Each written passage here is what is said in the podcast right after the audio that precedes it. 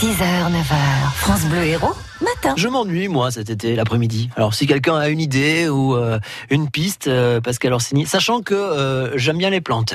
Voilà quelques suggestions pour vos vacances. Bonjour Pierre Coulot. Bonjour Pascal. C'est vous qui allez nous apporter quelques idées. Vous êtes botaniste Oui. et c'est peut-être l'occasion de faire un herbier cet été. Mais comment fait-on? Alors, euh, d'abord, rappelez que faire des herbiers, ça a été quelque chose euh, de très très euh, couru, notamment au au 19e siècle, et puis même au début du 20e, et puis c'est passé de mode. C'est même de nos temps euh, souvent mal vu à tort, parce que faire un herbier, ça n'est certainement pas détruire les plantes sauvages, mais au contraire, nous en avons besoin, je dis nous les botanistes, car nous avons besoin d'échantillons pour étudier les plantes à différentes périodes, dans différents endroits.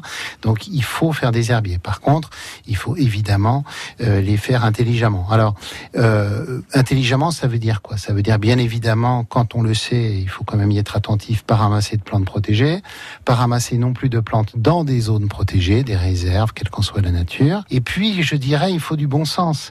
Une plante, même si elle n'est pas forcément euh, protégée ou dans une zone protégée, mais dont il n'y a que quelques échantillons à un endroit, c'est pas là qu'il faut la ramasser. Il vaut mieux la ramasser à un endroit où elle est plus fréquente. Donc, je dirais que la règle générale, elle est d'abord et avant tout une règle de bon sens.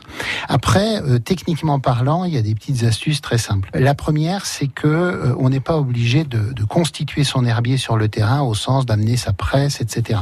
Il y a une technique euh, très facile, c'est que vous achetez une boîte hermétique, vous prenez une boîte d'une certaine taille, et quand vous êtes sur le terrain, vous mettez vos plantes à l'intérieur et vous fermez surtout bien le couvercle pour que ça reste hermétique. Vous conservez vos plantes pendant quelques heures sans aucun problème. Vous rentrez chez vous, elles n'auront absolument pas bougé. Deuxième chose, vous allez ramasser des fleurs et des fruits. Bien évidemment, c'est pas toujours possible, mais quand c'est le cas, des fleurs et des fruits. Et puis, autant que possible, toutes les parties de la plante. Alors évidemment, si vous ramassez un arbre, c'est moins simple que si c'est une plante herbacée.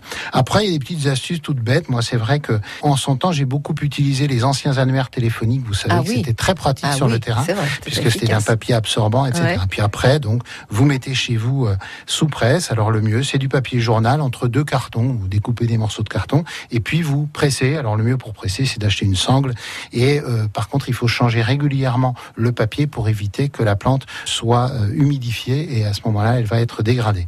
Euh, ce qui est très important quand on fait un herbier, c'est l'étiquette. Parce que faire un herbier, ramasser des plantes sans étiquette, ça n'a aucun intérêt. Eh oui. Et finalement, ça va finir à la poubelle immanquablement. Une étiquette, c'est alors pas forcément le nom, le nom quand on le connaît, mais à la rigueur, s'il n'y a pas le nom, c'est pas grave. Un jour, quelqu'un va l'identifier. Le lieu, le milieu, la date, et puis éventuellement d'autres notions comme la densité de la population ou quelques remarques que ce soit. Voilà, ainsi, tout un chacun peut constituer un herbier plus ou moins volumineux et qui peut être très utile pour des botanistes, euh, et y compris en les déposant dans des herbiers de référence comme l'herbier de Montpellier. Et voilà, donc chacun met sa petite graine, c'est le cas de le dire. Merci beaucoup Pierre Coulot. Et rendez-vous demain sur euh, France Bleu Héros, comme chaque matin, les plantes se racontent, que vous retrouvez d'ailleurs sur notre site internet francebleu.fr. Ben voilà, désormais vous savez ce que vous pouvez faire euh, cet après-midi pour euh, ceux qui s'ennuient pendant les vacances.